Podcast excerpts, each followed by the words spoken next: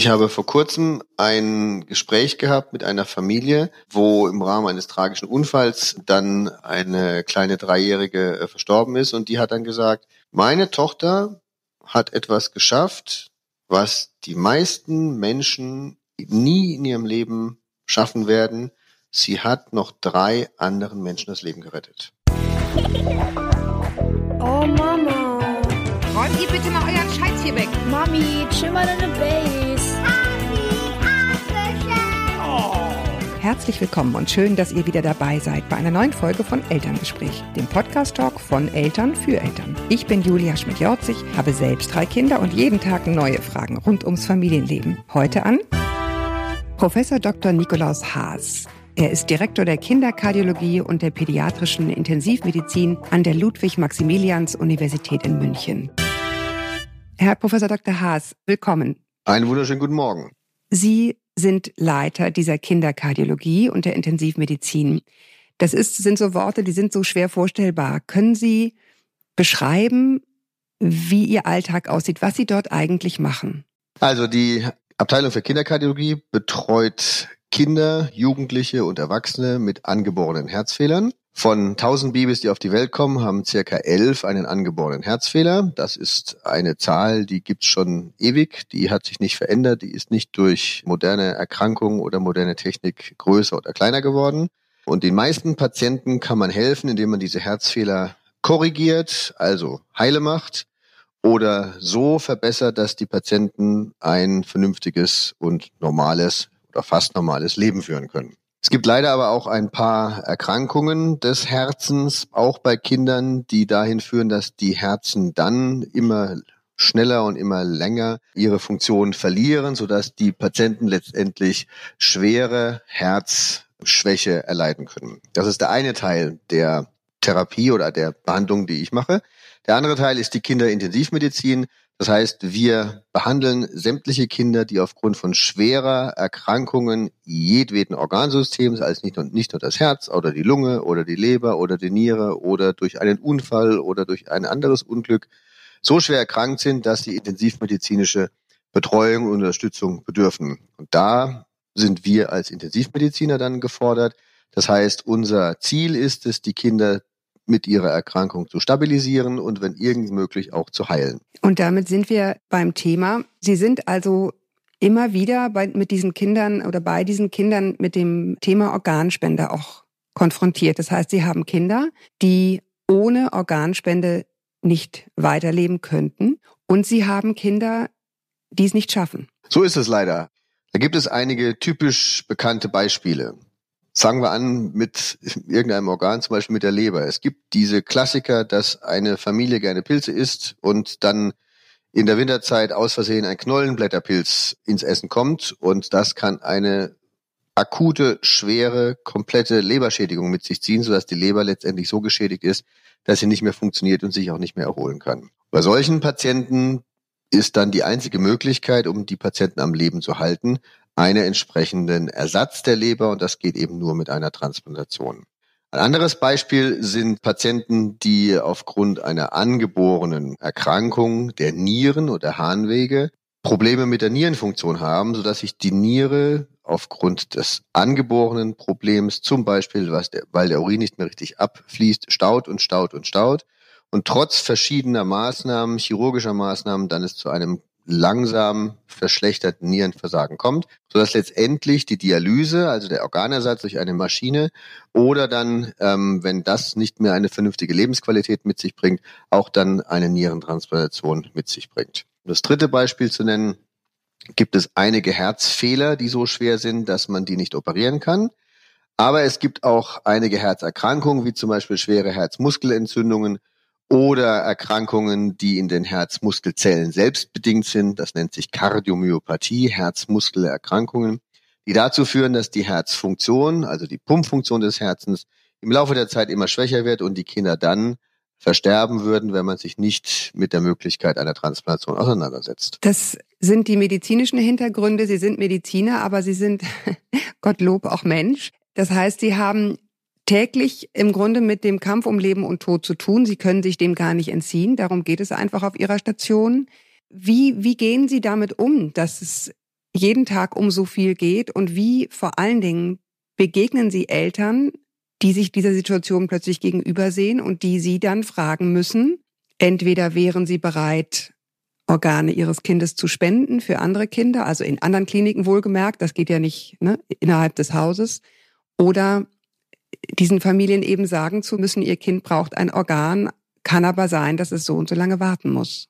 Das sind jetzt zwei verschiedene Krankheitsbilder. Das eine Krankheitsbild ist das Kind, welches so schwer geschädigt ist, insbesondere das Gehirn so schwer geschädigt ist, dass es hirntot ist und deswegen äh, die Möglichkeit einer Organspende in Frage kommt. Und das andere sind Familien beziehungsweise Kinder, bei denen Organe so schwer geschädigt sind, dass man den Patienten mittels der modernen Intensivmedizin weiterhelfen kann, aber dass letztendlich eine Heilung des Organes nicht mehr möglich ist und deswegen eine Organersatz, also eine Organspende für die Patienten beziehungsweise deren Familien in Frage kommt. Fangen wir mal mit dem Letzteren an. Also die, die Familien, die für ihre Kinder ein Organ brauchen. Genau, die Familien, die für ihre Kinder ein Organ brauchen. Das ist meistens so, dass die Familien den akuten Krankheitsverlauf der Kinder ähm, mitbekommen.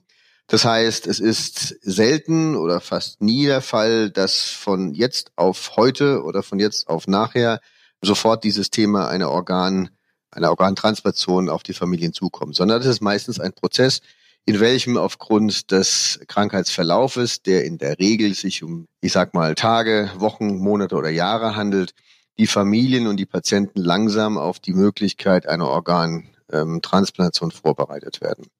Das klassische Beispiel aus dem Bereich der Herzmedizin ist ein Kind, welches vorher völlig komplett gesund war, was dann eine Herzmuskelentzündung erlitten hat und im Rahmen dieser Herzmuskelentzündung es zu einer langsamen, äh, aber stetigen Verschlechterung der Herzfunktion kommt. Die Kinder fallen dann durch entsprechende Beschwerden auf, werden dann vorgestellt, kommen zu einer kinderkardiologischen, also einer kinderherzspezifischen Untersuchung, die die eingeschränkte Herzfunktion diagnostiziert. Dann kann man mit Medikamenten noch einige Zeit, ähm, das ist ganz variabel, also von Wochen bis Monaten oder auch Jahre, die Herzfunktion stabilisieren.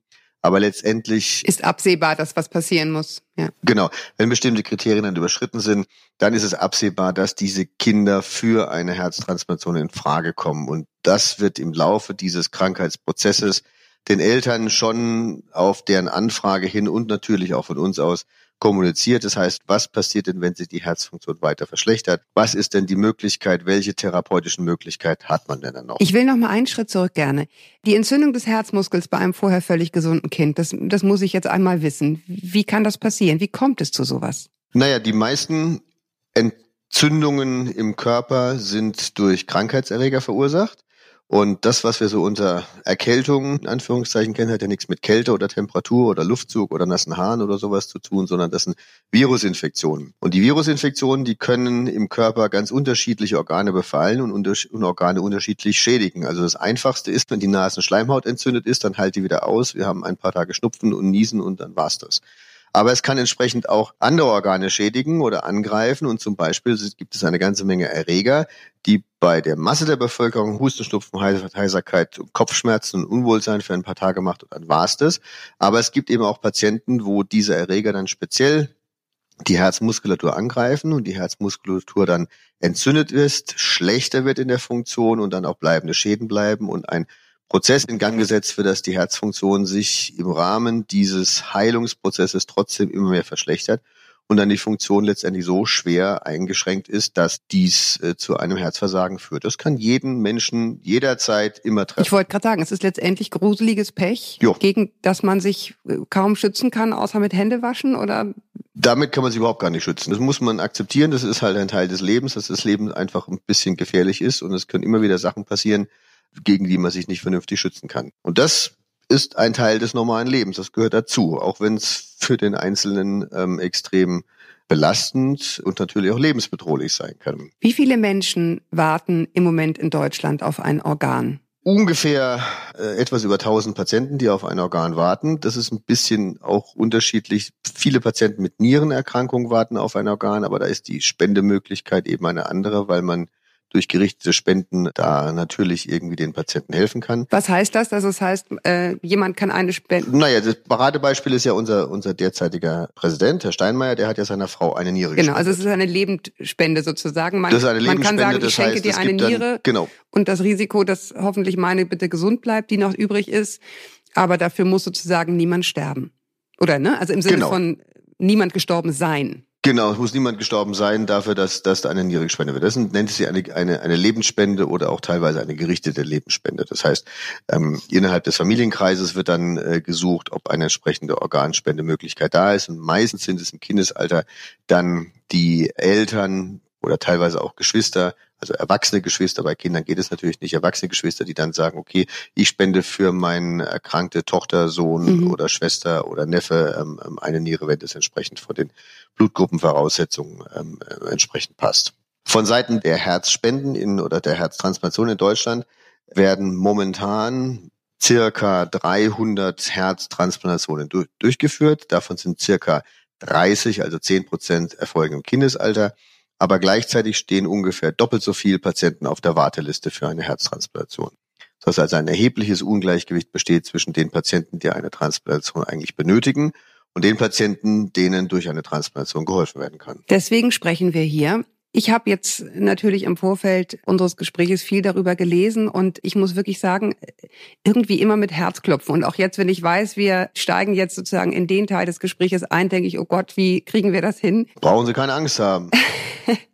Das beruhigt mich sehr. Aber es ist natürlich für die Eltern, die es letztendlich betrifft, also zum einen die Eltern, die warten, ein, ein, ein furchtbares Warten, wenn man wirklich in Todesangst um das eigene Kind ist. Das ist, ja, möchte ich mir gar nicht vorstellen. Aber wir sprachen vorhin eben auch schon die zweite Gruppe an. Wenn also klar ist, es wird für dieses Kind keine Chance mehr geben, also jetzt nicht ein Kind, was ein Organ benötigt, sondern ein Kind, was es eben gesundheitlich nicht schaffen wird, dann sind Sie ja als Arzt in der Funktion, dass Sie irgendwann mit diesen Eltern darüber sprechen müssen, weil eben Organe gesucht werden. Können Sie sich vorstellen, Organe Ihres Kindes zu spenden? Genau. Wie schaffen Sie das? Relativ einfach. Und zwar ist es für uns alle deswegen einfach, weil wir beide Seiten sehen. Wir sehen auf der einen Seite auf der gleichen Station Kinder, die extrem schwer erkrankt sind, denen letztendlich nur eine Organspende ein vernünftiges, längeres Leben ermöglichen kann. Und wir sehen Kinder, die zum Beispiel bei einer extremen Herzmuskelschwäche über sogenannte Kunstherzsysteme am Leben ähm, erhalten werden. Das ist die einzige Möglichkeit, die dann in diesen, diesem Hightech und diesen extremen Situationen warten, dass ein Spenderorgan zur Verfügung steht. Wenn man dann diese Kinder sieht, diese Familien kennt, die über Monate mit begleitet, die bei uns über Monate oder auch Jahre in der Klinik sind und warten, dass ein Spenderorgan für sie zur Verfügung steht und auch Patienten sieht und Familien sieht, bei denen die Kinder dann sterben auf dieser Warteliste, dann äh, kennt man diesen Leidensdruck und diese Notwendigkeit, sich aktiv dafür einzusetzen, dass gegebenenfalls Patienten, da komme ich gleich noch drauf, die entsprechend schwer krank sind und deren Familienorgane zur Verfügung stellen. Also dass die Notwendigkeit dann da ist, dass wir die Familien direkt kennen, dass wir die Patienten kennen, das ist die eine Seite. Und wenn jetzt leider es so eingetreten ist, dass ein Kind mit einer schweren Erkrankung zu uns auf die Intensivstation kommt, welches die Kriterien eines Hirntodes erfüllt, Darüber sprechen wir gleich dann- noch, genau. da kommen wir gleich noch drauf, genau. Dann ist es für uns natürlich viel, viel einfacher, dieses Thema bei den Patienten anzusprechen, beziehungsweise bei den Familien der Patienten anzusprechen, weil wir die andere Seite eben auch kennen. Ja, Sie wissen Und das das, ist, glaube ich, Leid, der was große damit Vorteil. behoben werden kann. Genau. Aber um es nochmal ganz deutlich zu sagen, was nicht stattfindet, soweit ich informiert bin, ist, ein Kind stirbt in ihrer Klinik und das andere, was wartet, bekommt dann direkt das Organ. Natürlich nicht. Das läuft alles Das über kann passieren, aber das liegt, das, also das ist ganz, ganz selten, die, dieser Fall. Das kann passieren. Das kann aber- passieren, ich, aha, Ja, genau. okay. Das erkläre ich aber folgendermaßen. Also wenn ein Kind ein Patient Organe spendet, dann wird diese, werden diese Organe werden an eine Organisation gemeldet, nennt sich Eurotransplant.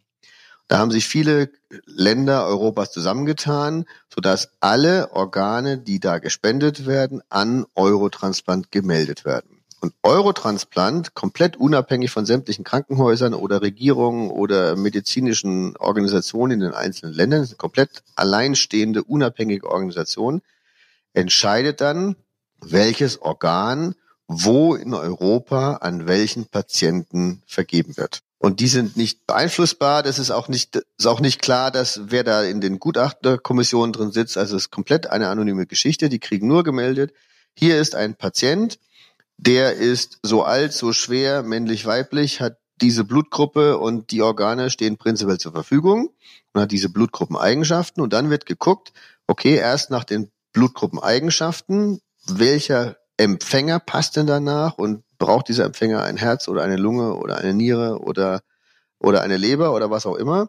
Und dann wird geguckt, passen diese Parameter, diese Marker zusammen und nur wenn die passen, dann wird angerufen, sagt, hallo, Klinik B, wir haben hier einen mögliche ähm, Spender von einer Lunge und dann wissen die aber gar nicht, woher das kommt. Und es kann natürlich rein statistisch einfach mal sein, dass zufälligerweise eben diese Organe eben an einen Patienten verteilt werden, der in der gleichen Klinik liegt. Das kann theoretisch passieren, aber das ist jetzt nicht so, dass das, das äh, hat nichts mit der eigenen Klinik und Organisation zu tun. Es geht alles über Eurotransplant, ist alles komplett anonym und wird also wirklich komplett nur anhand der medizinischen Notwendigkeiten ähm, verteilt. Gut, aber wenn wir von, vom europäischen Raum reden, kann ich mir vorstellen, gäbe es wahrscheinlich tendenziell 250 Kinder, die ganz dringend dieses eine spezielle Organ brauchen und wo es theoretisch auch passt. Geht man dann nach Alter? Geht man dann nach äh, Seniorität? Also wer wie lange auf der Warteliste ist? Genau, also da gibt es, da gibt es auch ein ganz ausgeklügeltes System. Also erstens äh, haben Kinder Gott sei Dank immer noch ein bisschen Vorrang im Vergleich zu, zu, zu älteren Patienten. Das ist die eine Geschichte. Zweitens hängt die Warteliste davon ab, äh, wie lang man auf der Warteliste sich befindet. Drittens hängt davon ab, wie schwer krank ein Patient ist, also ein Patient, der schwer herzkrank ist, der zusätzlich stark wirksame Kreislaufmedikamente braucht, um die Restherzfunktion noch so weit zu stabilisieren, dass der Körper noch vernünftig durchblutet werden kann. Die sind schwerer krank, gibt es ein genaues Meldesystem. Und deswegen stehen die höher auf der Liste als Patienten, bei denen absehbar ist, dass die in den nächsten ein, zwei Jahren vielleicht eine Herztransplantation brauchen die aber jetzt noch äh, stabil und zu Hause sind und mit vielen Medikamenten zwar, aber noch ein halbwegs vernünftiges Leben führen. Ich muss jetzt das einmal ja kurz, kurz einhaken. Ist es denn überhaupt denkbar, dass äh, Erwachsenenorgane Kindern gespendet werden? Genau. Und dann wird geguckt, da komme ich auch noch drauf, dann wird halt geguckt, also passen die Blutgruppeneigenschaften, ist der erste Teil. Und der zweite Teil ist, passt das Organ zum Patienten? Und da muss man einfach sagen, die Menschen sind ja alle unterschiedlich groß. Also es ist auch so, wenn eine zierliche Frau, ich sage jetzt mal in Italien, die 1,35 Meter groß ist, erwachsene Frau trotz alledem und 40 Kilo schwer ist, da passt das Herz eines äh, 2,17 Meter großen Nordschweden, der 140 Kilo schwer ist, nicht unbedingt in den Brustkorb rein. Also es muss diese Größe muss natürlich auch passen. Und das wird bei den Kindern umso wichtiger. Das heißt, ich kann natürlich mhm. einem Baby, welches fünf Kilo zum Beispiel wiegt, nicht das Herz eines Teenagers transplantieren. Und andersrum funktioniert es auch nicht. Ja die ganzen Bilder, die das in einem auslöst, äh, ja, die haben sie vor sich jeden Tag. Ich mag sie mir gar nicht vors innere Auge rufen. Wir stellen uns folgende Situation vor. Sie haben ein Kind in der Klinik, bei dem absehbar ist, dass es das wahrscheinlich nicht schaffen wird. Jo. Sie hatten vorhin schon den Begriff äh, äh Hirntod selbst eingebracht. Können Sie einmal genau erklären für Eltern, oder einfach für jeden von uns, was das eigentlich genau ist und wieso man da eigentlich sicher sein kann, dass der Mensch dann wirklich tot ist, wenn wir dann in die Organspendephase kommen. Okay. Also was uns Menschen zu Menschen macht, ist das Gehirn. Und das Gehirn ist ein sehr sensibles, also empfindliches Organ, was die Einflüsse von äußeren Schäden angeht. Man kann die Funktion des Gehirns sehr gut untersuchen und sehr gut nachweisen, ob Hirnfunktion erhalten ist oder geschädigt ist oder unwiderruflich geschädigt ist, sodass letztendlich eine Erholung nicht mehr möglich ist.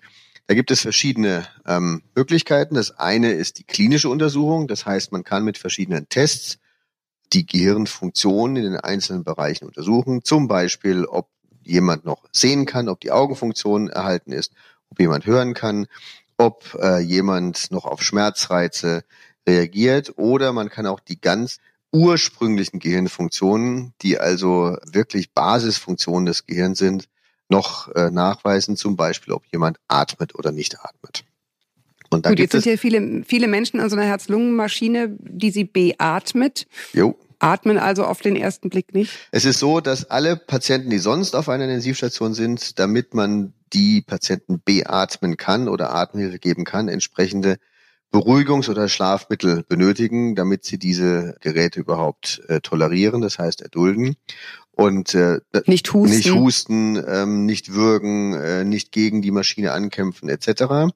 Und es ist natürlich so, dass bei allen Patienten, bei denen eine Hirntoddiagnostik durchgeführt wird, nachgewiesen werden muss, dass sich im Körper keinerlei Schmerz- oder Beruhigungs- oder Schlafmittel oder Narkosemittel mehr im Körper befinden. Das lässt sich einfach nachweisen. Und wenn diese ganzen Nachweise erbracht sind, das heißt, die Patienten keinerlei Schmerz, Schlaf, Beruhigungs- oder Narkosemittel mehr im Blut haben, dann ist auch nicht davon auszugehen, dass durch diese äußeren Faktoren die Gehirnfunktion in irgendeiner Weise beeinträchtigt oder verfälscht wird. Und erst wenn das der Fall ist, dass also der Nachweis erbracht ist, dann werden diese Tests auf die Gehirnfunktion gemacht. Einerseits Tests, wie gesagt, die die klinische Beurteilung, also was macht das Gehirn an Reaktionen noch nachweisen kann. Zum anderen gibt es aber auch apparative Tests und Untersuchungen, mit denen genau Hirnfunktionen genau untersucht werden kann. Zum Beispiel, ob das Gehirn überhaupt noch durchblutet ist. Und ich glaube, es ist für jeden klar, ein Organ, welches nicht mehr durchblutet ist, ist abgestorben. Zum anderen auch ein, also wie bei einem Herzinfarkt zum Beispiel, ist auch Herzmuskulatur abgestorben. Und zum anderen kann man auch die elektrische Funktion des Gehirns, das Gehirn ist ja ein Organ, welches im Wesentlichen sich mit Elektrik definiert, also elektrische Impulse, die von einer Zelle zur anderen fließen. Und das kann man messen mit den Hirnströmen. Und auch wenn da über eine komplette Stunde keinerlei Gehirnfunktion, elektrische Gehirnfunktion mehr nachweisbar ist, ist es auch ein sicheres Zeichen dafür, dass das Gehirn äh, unwiderruflich endgültig geschädigt ist. Und unter Zusammenschau dieser ganzen Punkte, das heißt, da muss eine ganze Latte an Untersuchungsparametern gemacht werden, Schmerzreize, Atmen, Husten etc. Plus in Zusammenschau mit den technischen Untersuchungen, wenn diese ganzen Punkte erfüllt sind, dann kann man ganz sicher sagen, dass ein Gehirn unwiderruflich komplett geschädigt ist und dass also das Gehirn entsprechend tot ist und damit auch der Patient, der Mensch als solcher gestorben ist. Das hat aber nichts damit zu tun, ob noch die Organe funktionieren. Und das ist natürlich so, dass wir mit der modernen Intensivmedizin den Körper von vielen Patienten so unterstützen können, dass Organfunktion noch erhalten ist. Das muss man sich einfach so vorstellen, wenn ein Gehirn tot ist, hört der Mensch auf zu atmen. Und wenn der Mensch aufhört zu atmen, dann gibt es einen Sauerstoffmangel und dann stirbt der ganze Rest ab. Die ganzen anderen Organe verlieren dann aufgrund des Sauerstoffmangels ihre Funktion. Sobald wir aber einen Patienten beatmen, dann wird dem Körper ausreichend Sauerstoff zugeführt. Das heißt, einer der wesentlichen Energieträger wird zugeführt und so kann der Rest des Körpers eben noch weiter funktionieren. Ich will nicht sagen weiter leben, sondern weiter funktionieren, obwohl der Mensch definiert durch das Gehirn eben schon verstorben ist. Ähm, ich möchte jetzt gerne auch nochmal auf eine Sache kommen, die ich mir vorstellen kann, die für die Eltern sehr schwer zu verstehen und sehr schwer nachzuvollziehen ist. Die haben ja in dieser Zeit, wenn ihr Kind sich in dieser Phase befindet, wo das geprüft wird, ob das Kind hirntot ist, natürlich sehen die ihre Kinder auch. Und ich habe gelesen und wollte das jetzt mit Ihnen verifizieren, dass das Gehirn eben auch unter anderem die Aufgabe hat, bestimmte Reflexe zu unterdrücken, Bewegungsreflexe zu unterdrücken. Und wenn es diese Aufgabe nicht mehr wahrnimmt, kann es eben sein, dass der Körper sich bewegt. Ja. Ist, ist das richtig? Ich kann mir vorstellen, also wenn ich mir vorstelle, ich bin Mutter und ich sitze neben meinem Kind, ich bin in einer absoluten Ausnahmesituation, weil ich weiß, ich werde dieses Kind verlieren und klammer mich natürlich mit all meiner Hoffnung daran, dass das nicht geschehen wird. Und ein Arzt sagt mir, ihr Kind ist hirntot und das Kind bewegt sich. Wie kann man das äh, sozusagen? Genau, also da muss man, da muss genau, also das ist natürlich so eine, da muss man, glaube ich, erklären, was man mit unter sich bewegen ähm, versteht. Das klassische Beispiel ist, wenn Sie Ihre Knie, Ihre Füße übereinander schlagen und dann vorne mit einem Finger etc. auf die Kniescheibe klopfen, dann zuckt Ihr Bein. Das ist eine Bewegung, aber das ist keine geplante Bewegung. Und so ähnlich müssen Sie sich das vorstellen. Es ist natürlich so, dass durch die Intensivmaßnahmen, wenn die Organe am Funktionieren gehalten werden, werden auch die Nerven, die die Beinmuskeln zum Beispiel versorgen, ähm, funktionieren weiter. die funktionieren weiter. Aber was eben nicht funktioniert, ist alles das, was über das Gehirn vermittelt wird. Also Das heißt, gelenkte Bewegungen. Genau, das heißt, ich kann natürlich Muskelreflexe, wenn ich einen Muskel auf einen Muskel drücke, wenn er gedehnt wird, dann will dieser Muskel sich wieder zusammenziehen. Das heißt, wenn ich etwas dehne, lasse die Dehnung los, dann gibt es eine Reflexzusammenziehung und damit bewegt sich die Muskulatur.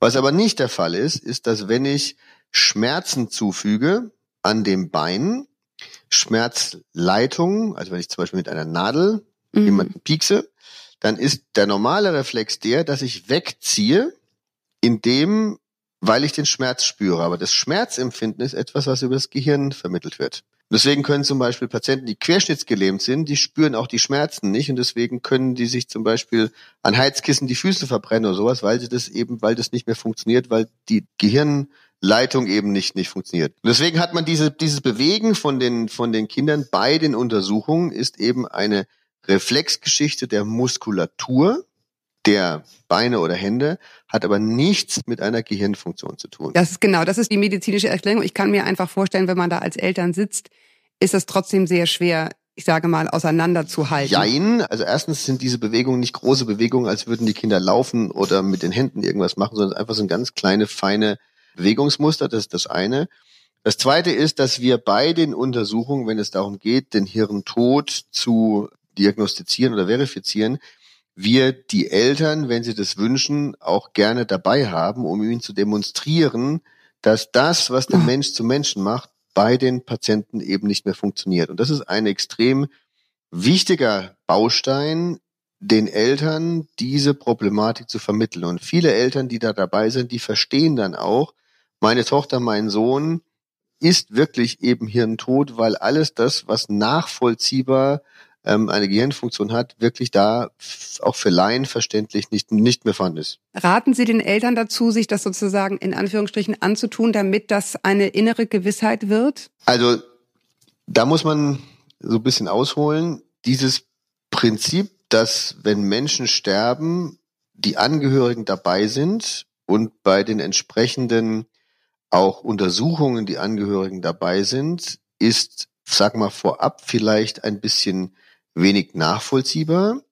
Aber wenn man dann, wenn der Sterbeprozess abgeschlossen ist, jetzt mit oder ohne Organspende, das spielt überhaupt keine Rolle, wenn dann die Eltern oder die Angehörigen gesehen haben und begriffen haben, dass der Patient verstorben ist, dann tun die sich alle hinterher in der Verarbeitung viel, viel leichter, Mhm. als wenn diese ganze Diagnostik oder das Sterben Außerhalb an Ihres sich Gesichtsfeldes irgendwie abläuft. außerhalb ihres Blickwinkels ihrer, ihrer Präsenz da ist. Und deswegen, wenn wir Kinder haben, wo es nicht um das Thema Organspende äh, geht, die dann letztendlich äh, in den letzten Stunden ihres, ihres Lebens sind, haben wir immer die Eltern dabei und die meisten Kinder, wo das absehbar ist, versterben in den Armen ihrer Eltern. Oh Gott. Und dieses Dabeisein ist für das Abschiednehmen ein wesentlicher Punkt, der den Eltern dann auch das Weiterleben und das Verarbeiten dieser Tragödie irgendwie ähm, erleichtert. Und dieses auch das tote Kind im Arm haben und das tote Kind dann wieder ins Bett zurücklegen, ist dann ein aktiver Prozess des Hergebens, des Loslassens, des sich Verabschiedens. Aber wie kriegen Sie das hin? Also wie kriegen Sie das hin, dass Sie das sozusagen, weiß ich nicht, wie oft Sie das erleben müssen? Ja, das ist aber ein Teil des normalen Menschlichen. Ich meine, das, das hat jetzt mit Arzt oder nicht Arzt sein erstmal nichts zu tun, sondern das, Das ist glaube ich Ihnen nicht, dass Sie das nicht, dass Sie das nicht irgendwie anfasst. Das glaube ich Ihnen einfach Ja, nicht. aber jetzt überlegen Sie doch mal, ich weiß jetzt nicht, jetzt werden wir natürlich ein bisschen persönlich. Haben Sie mitgekriegt, wie Ihre Eltern oder ich hoffe, dass Ihre Eltern noch leben, Ja. nicht, also Ihre Großeltern gestorben sind? Nein. Sehen Sie? Und das ist aber etwas, was in Deutschland, also mal von der Kultur her etwas, das ist in vielen anderen Ländern, da gibt es eine Sterbewache und da sitzen die alle dabei und warten, bis dann der Kranke irgendwie verstorben ist. Das ist normales Leben. Das ist halt bloß in der modernen Zeit ist das ein bisschen zu kurz Das gekommen. äh, teile ich Und- total. Ich glaube nur, das ist also in meiner in meiner Lesart ist es halt mit Kindern. Ne, ist es was anderes, ob die Oma neben der im Bett ich sitze stirbt, habe ich jetzt auch nicht äh, geschafft zeitlich, aber oder ob ein Kind stirbt oder nicht. Ist es für Sie nicht was anderes? Also für uns nicht. Also ich meine, natürlich ist es so, dass äh, man so eine gewisse, ich sag mal, eine Lebensbilanz gerne zieht und die 85-jährige Patientin, Oma oder der 86-jährige Opa, der oder die sein Leben gelebt hat, dann ist es für alle so ein bisschen einfach zu verstehen, ja, wir müssen alle sterben, dass am Ende des Lebens, so spricht man ja schon vom Ende des Lebens oder vom Ende des Alters etc., dass man dann auch stirbt, dann ist die Sache eine insgesamt runde Geschichte. Und natürlich ist bei Kindern es so, dass bei vielen, und es ist ja auch irgendwie ein bisschen schwierig nachzuvollziehen, sagen, die hat, der oder die hat sein Leben noch vor sich gehabt und warum so kurz und ich weiß nicht alles Mögliche. Aber es ist halt einfach so, dass Menschen jede Altersklasse einfach sterben. Und das muss man akzeptieren. Das ist ein Teil des normalen Lebens. Also das ist natürlich immer etwas schwierig und für die Einzelnen nachzuvollziehen. Aber die Patienten, die wir haben, die haben entweder eine chronische oder eine akute schwere Erkrankung. Das heißt, die Eltern und Sie selbst auch als Arzt sind einfach in diese Situation hineingewachsen, auch wenn es eine traurige Klar. ist. Ja? Die Eltern müssen manchmal schneller reinwachsen, als ihnen lieb ist. Klar, wenn es halt um Unfälle geht. Also der Klassiker, das Zweijährige gerade mal laufen könnende Sonnenscheinmädchen, was auf der Hochzeitsfeier im Nachbarteich ertrinkt oder sowas alles. Diese Geschichten. Und das ist natürlich dann immer extrem traumatisierend für alle, aber trotzdem ein Teil des Lebens. Aber ist diese Sichtweise auch so eine Art Pelz, den man sich auch anziehen muss, um das eben äh, medizinisch da auch sauber durchzukriegen, also ihre Arbeit zu machen? Ich nicht. Also Schutzschicht, Pelz, äh, Panzer, ähm, Verteidigungsmechanismus, wie auch immer. Das ist eine, eine Möglichkeit, das so darzustellen, aber ich weiß es nicht, man muss einfach akzeptieren, dass der Tod zum Leben dazugehört. Das ist tragisch, da gehört auch viel Trauer dazu, auch von uns als, als, als Ärzten oder, oder Pflegenden. Klar. Und natürlich fragt man sich, ja, warum jetzt dieser, ich sag mal, dieser kleine Sonnenschein jetzt in dieser Episode des, des jungen Lebens da hat gehen müssen. Das gibt's immer wieder. Autounfälle oder Unglücke oder ich habe keine Ahnung was alles. Aber das ist ein Teil des Lebens. Und das ist jetzt, glaube ich, nicht ein Pelz, sondern das ist einfach ein Akzeptieren, dass das Leben endlich ist. Ich kann mir vorstellen, wenn ich in der Situation wäre, mein Kind ist furchtbar krank, oder ich kann es mir nicht vorstellen, aber ich versuche es jetzt mal. Mhm. Mein Kind ist furchtbar krank und wir kommen in die Phase, wo, wo klar wird, es wird sterben. Mhm. Und Sie kommen jetzt zu mir in Ihrer Funktion als Leiter dieser Kinderkardiologie und sagen, hören Sie, Mhm. es gibt viele Kinder da draußen, die brauchen dringend Organe. Können Sie sich vorstellen, die Organe Ihres Kindes zu spenden?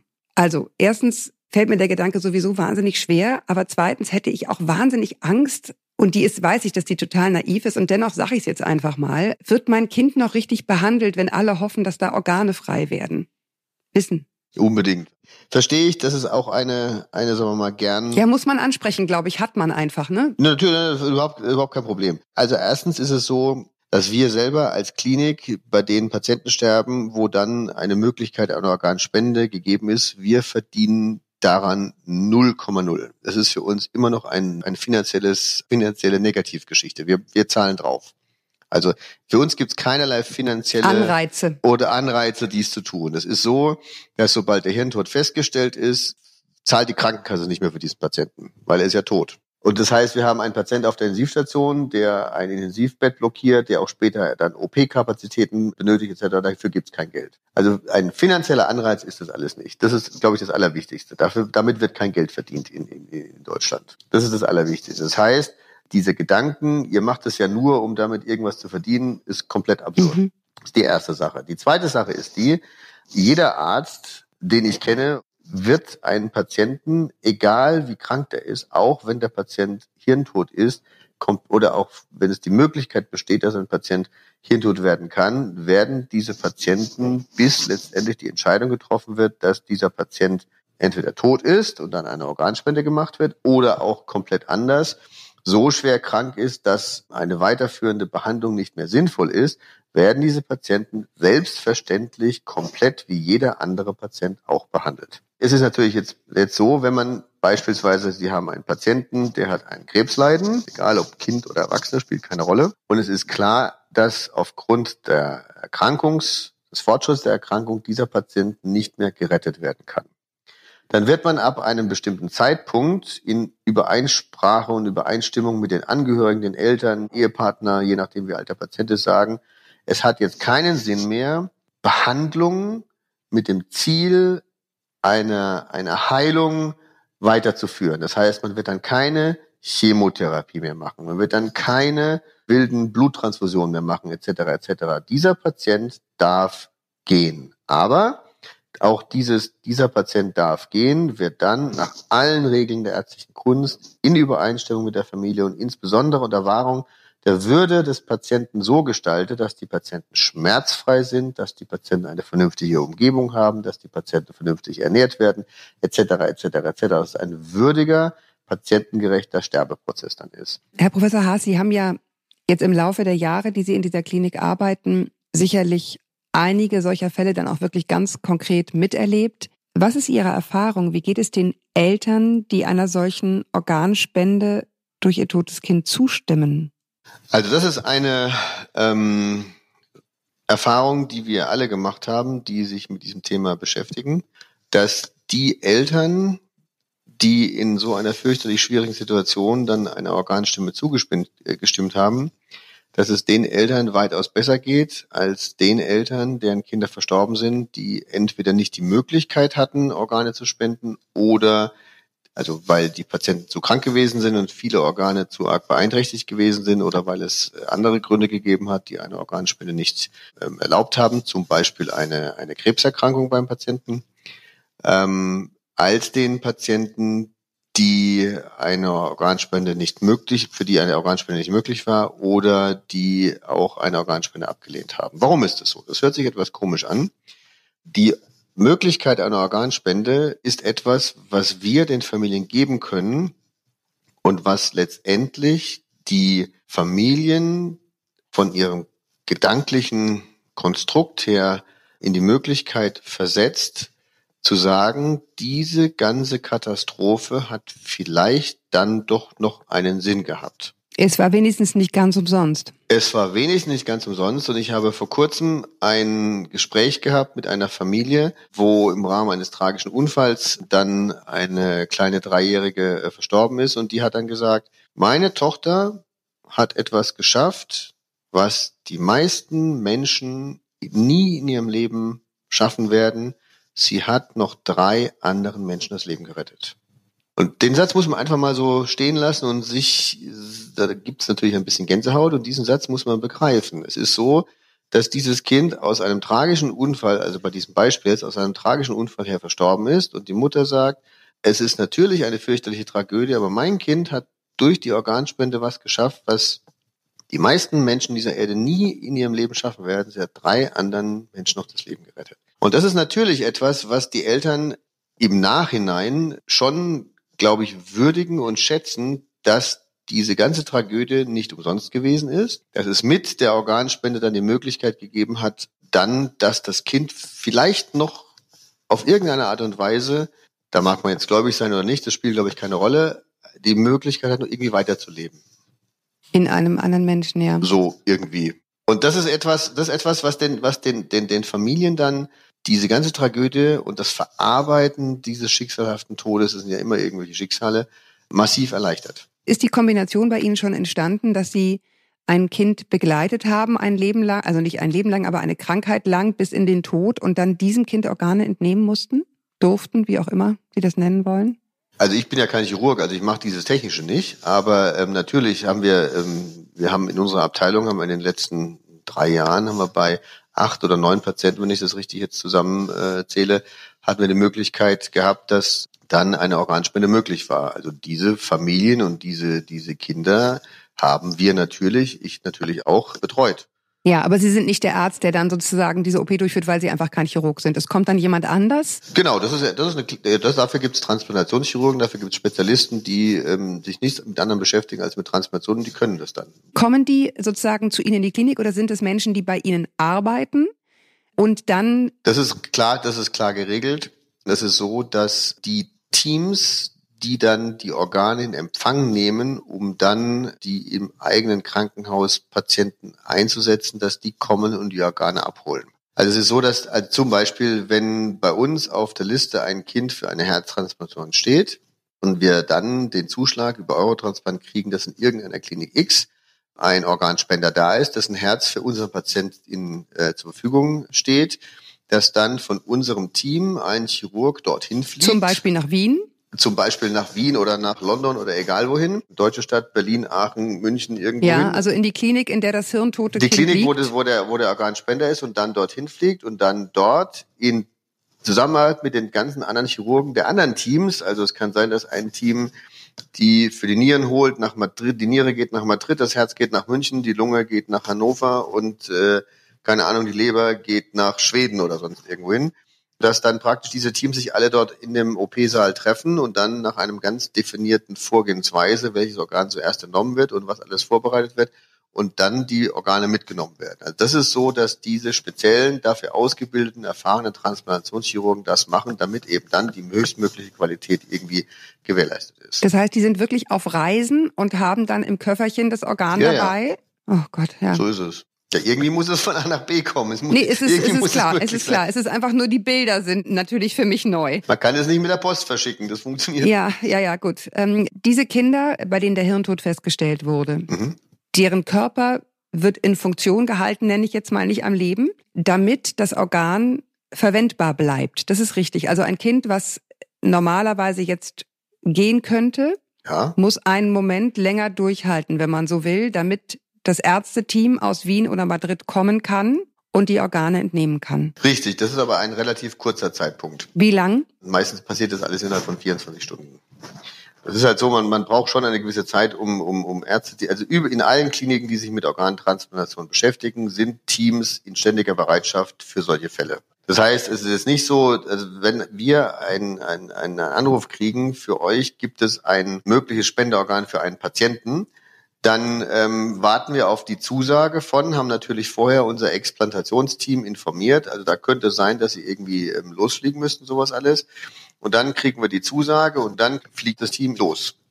Und das ist aber dann so, dass es dann von Eurotransplant auch organisiert wird. Das heißt, okay, Zahlenbeispiel, heute Morgen um 8 Uhr ist der irre, irreversible Hirntod bei den Patienten im möglichen Spender irgendwie festgestellt worden. Dann organisieren sie, okay, welche OP-Zeiten gibt es denn da im OP? Wann können wir denn da rein? Und dann wird es normalerweise so gemacht, das heißt, okay, heute Abend um 18 Uhr, also irgendwie sechs Stunden später ähm, oder, oder zehn Stunden später, ist dann die Organentnahme und bis dahin müssen die sämtlichen Teams aus ganz Europa das organisiert haben, dass die dann auch da sind, die Organe holen. Und das klappt. Wenn ein ganz Kind 14 Jahre alt ist, was dann ja schon ein Teenager ist, kann das selbst entscheiden, was es tun würde im Falle X? äh, sobald sie in der Lage sind, das irgendwie geistig zu erfassen und da wissen die Eltern am besten, wie das ist, aber Kinder, die, ich sag mal, in der Schule sind, die können eigentlich darüber nachdenken, also sechs, sieben, achtjährige können darüber prinzipiell schon nachdenken. Diese Situation sollte im Voraus besprochen Das heißt, sie sein. setzen sich, sie, sie, sie raten dazu, sich am Abendbrottisch hinzusetzen und zu sagen, also stellt euch mal vor, ihr werdet furchtbar krank oder ihr habt einen schlimmen Unfall. Könntet ihr euch vorstellen, eure Organe einem anderen Kind zu schenken? Ja, unbedingt.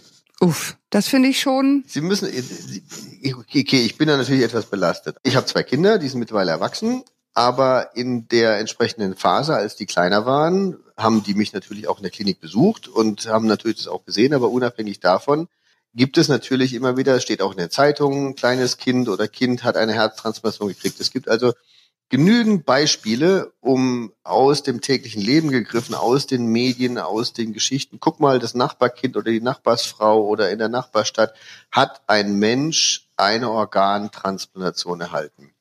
Und das kann man dann als problemlos Anlass zum Thema nehmen, dass man sich mit seiner Familie und auch den Kindern darüber unterhält. Und herausfindet, was die sich ungefähr vorstellen können. Wir machen natürlich auch in den Zentren gibt es natürlich für Schulklassen Informationsveranstaltungen etc. etc. zum Thema Organspende. Und so Sachen müssen ganz neutral und offen angesprochen werden. Das ist wie Sexualkundeunterricht und Verhütungsaufklärung. Wenn Sie junge Teenager haben und die nie über, über das Thema Verhütung aufgeklärt sind, dann haben sie ungewollte Schwangerschaften. Das will keiner. Aber jetzt mal ganz konkret rechtlich. Die Situation ist im Moment so, man muss äh, die Verwandten oder man selbst muss aktiv sagen, ich möchte Organspender sein. mhm. Wenn ich selber keinen Organspenderausweis habe, in dem entweder drin steht, ich möchte Organspender sein oder ich möchte es nicht sein, Mhm. Dann entscheiden das meine Anverwandten nach bestem Wissen und Gewissen, richtig? Genau, und deswegen ist es umso wichtiger, dass man mit den Anverwandten irgendwie gesprochen hat, damit dieser mögliche Wille des Patienten, den wir dann zu behandeln haben, klar ist. Und es ist umso wichtiger, wenn halt im Rahmen einer Familie ähm, gesprochen wird. Also ich fände es gut, also wenn ich da mal hirntot bin, ähm, dann könnt ihr mein Herz haben, weil damit andere Kinder gerettet werden können. Dann ist es eine klare Aussage und dann Organspendeausweis hin oder her spielt überhaupt gar keine Rolle. Dann ist auch für die Eltern ist viel einfacher, dann zu entscheiden, guck mal, unser Kind, unser Sohn, unsere Tochter hat damals ganz klar gesagt, ich könnte mir auch vorstellen, das und selbstverständlich will ich anderen Kindern helfen und dann tun sie es doch alle viel viel leichter. Ja. Totschweigen hilft keinem. Aktiv drüber reden ist das Wesentliche. Ja. Ich danke Ihnen, Herr Professor Dr. Haas, dass Sie sich die Zeit genommen haben, uns diese ja für Sie offenbar ganz klare Sache nahe zu bringen, damit sich jeder von uns Gedanken machen kann, wie er sich dazu verhalten will und ja, sich aktiv Gedanken machen sollte mit sich und seiner Familie, was eigentlich im Falle X passieren soll. Ich danke Ihnen. Wie alt sind denn Ihre Kinder? Meine Kinder sind 13, 11 und 6. Na also, dann können Sie heute Abend drüber reden. Die haben auch schon gefragt, als sie merkten, ich recherchiere das Thema. Ja, es wird jetzt besprochen. Dann mal schauen, ob ich meinen Schweinehund überwinden kann. Noch haben wir keine Organspendeausweise, muss ich gleich verraten. Ehe ist schlecht. Ja, jetzt habe ich ja mit Sie Ihnen. müssen es wollen. Sie müssen es wollen. ja, ja, natürlich. Ich kann Sie zu nichts ja, drängen. man, man, muss es, man muss es halt zu Ende denken. Sie ne? müssen sich einfach mal überlegen, drehen Sie mal den Spieß um. Also ich wünsche allen Ihrer Familie und Ihren Kindern und keine Ahnung was, Hund, Katze, Wellensittich, was immer Sie haben, ein, ein langes Leben. Aber es kann sein, dass morgen, und keiner wünscht es Ihnen, Ihr Mittlerer oder Ihre Mittlere irgendwie aus irgendwelchen Gründen irgendwie so schwer krank ist, dass Sie dann bei uns in der Klinik liegen mit einem Kunstherzsystem und wir sagen, ja, jetzt müssen wir uns über Organtransplantation unterhalten. Und wenn Sie dann sagen, rein logisch, also pass auf, das kommt für uns nicht in Frage, ähm, mein Mittlerer, meine Mittlere, ziehen wir alle vor, dass die stirbt und wir wollen das nicht, das Angebot einer Organspende in Kauf nehmen, dann glaube ich, haben sie moralisch auch das Recht zu sagen, ich spende keine Organe. Sobald aber dann irgendwie sagt, hm, wir wollen jetzt aber unserem armen Kind oder meinem Mann oder ich habe keine Ahnung wem irgendeine Möglichkeit geben, doch das Leben noch irgendwie vernünftig weiterzuleben mit dieser Möglichkeit, dann sollten sie eigentlich auch den moralischen Schritt machen und sagen, jawohl, wir stehen positiv der Organspende gegenüber. Ja, ich, ich werde das jetzt zu Ende denken nach dem Gespräch mit Ihnen. Ich danke Ihnen für die Zeit und Ist wirklich so. Es ist, ja, es ja, ist Sie haben, so. Sie haben natürlich recht, aber es ist eben auch eine emotionale Sache und äh, gar nicht aber. Sie haben recht und es ist eine emotionale Sache. Naja, aber die Emotionalität ist halt so, damit haben wir natürlich jeden Tag zu tun, klar. Aber wenn das Gehirn, und das ist wirklich, wenn das Gehirn tot ist, ist der Mensch tot. Das ist das, was den Mensch zum Menschen macht, ist das Gehirn und nicht die linke Niere oder, oder irgendwie die rechte Lunge oder sowas, alles mögliche. Ja, dennoch ist es äh, für mich als als Mutter, ja, wie soll ich sagen, es ist das. Was soll das mit dem als Mutter? Das ist doch irgendwie völlig irrelevant, ob sie Mutter oder nicht Nein, Mutter natürlich sind. ist es nicht irrelevant, wenn ich für ein, für, wenn ich für mein Kind entscheide. Natürlich ist das völlig irrelevant. Ja, dann denken sie ans Nachbarkind. Ja, ist, äh, ist nicht ist nicht das Gleiche, finde ich. Ne? Also weil ich ich muss es ja entscheiden. Ja, natürlich ist es nicht, natürlich in der, ist es in nicht der das Situation Gleiche, muss ich es ja als. Mutter entscheiden, weil ich ja sozusagen die Anverwandte bin, die sagt ja oder nein. Und für mich ist es emotional ein großer Unterschied, ob ich. Reden Sie mit Ihren Kindern drüber. Ja, wahrscheinlich haben Sie recht. Machen wir. Und Sie können gerne bei uns mal vorbeikommen in der Klinik. Ich lade Sie ein, mit Ihrer Familie die Familien kennenzulernen, die auf Organe warten. Ja, ja, klar. Das, das ändert den ganzen Blick, natürlich. Kommen Sie vorbei. Ich danke Ihnen für die Zeit, Herr Professor Haas, nicht? Ich danke euch, dass ihr zugehört habt. Das war kein einfaches Thema. Kann ich mir denken, war es auch für mich nicht. Ich nehme aus diesem Gespräch mit, dass ich in der Tat mit meinen Kindern darüber reden werde, was wir uns eigentlich vorstellen und ob wir einen Organspendeausweis möchten. Herr Professor Dr. Haas hat ganz recht, wenn er sagt, es sollte eigentlich keine emotionale Entscheidung sein, sondern so eine Art mathematische. Wenn ich mir für mein Kind wünsche, dass ein Organ gespendet wird, dann sollte ich auch dazu bereit sein zu spenden. Ich lasse euch wissen, ob ich zu der Entscheidung komme. Ich würde mich freuen, wenn ihr uns auch zu dieser Folge schreibt an podcast.eltern.de. Abonniert uns gerne auf iTunes, bewertet uns. Wir wollen wissen, was wir besser machen können. Alles Gute euch, haltet den Kopf über Wasser. Ahoi aus Hamburg.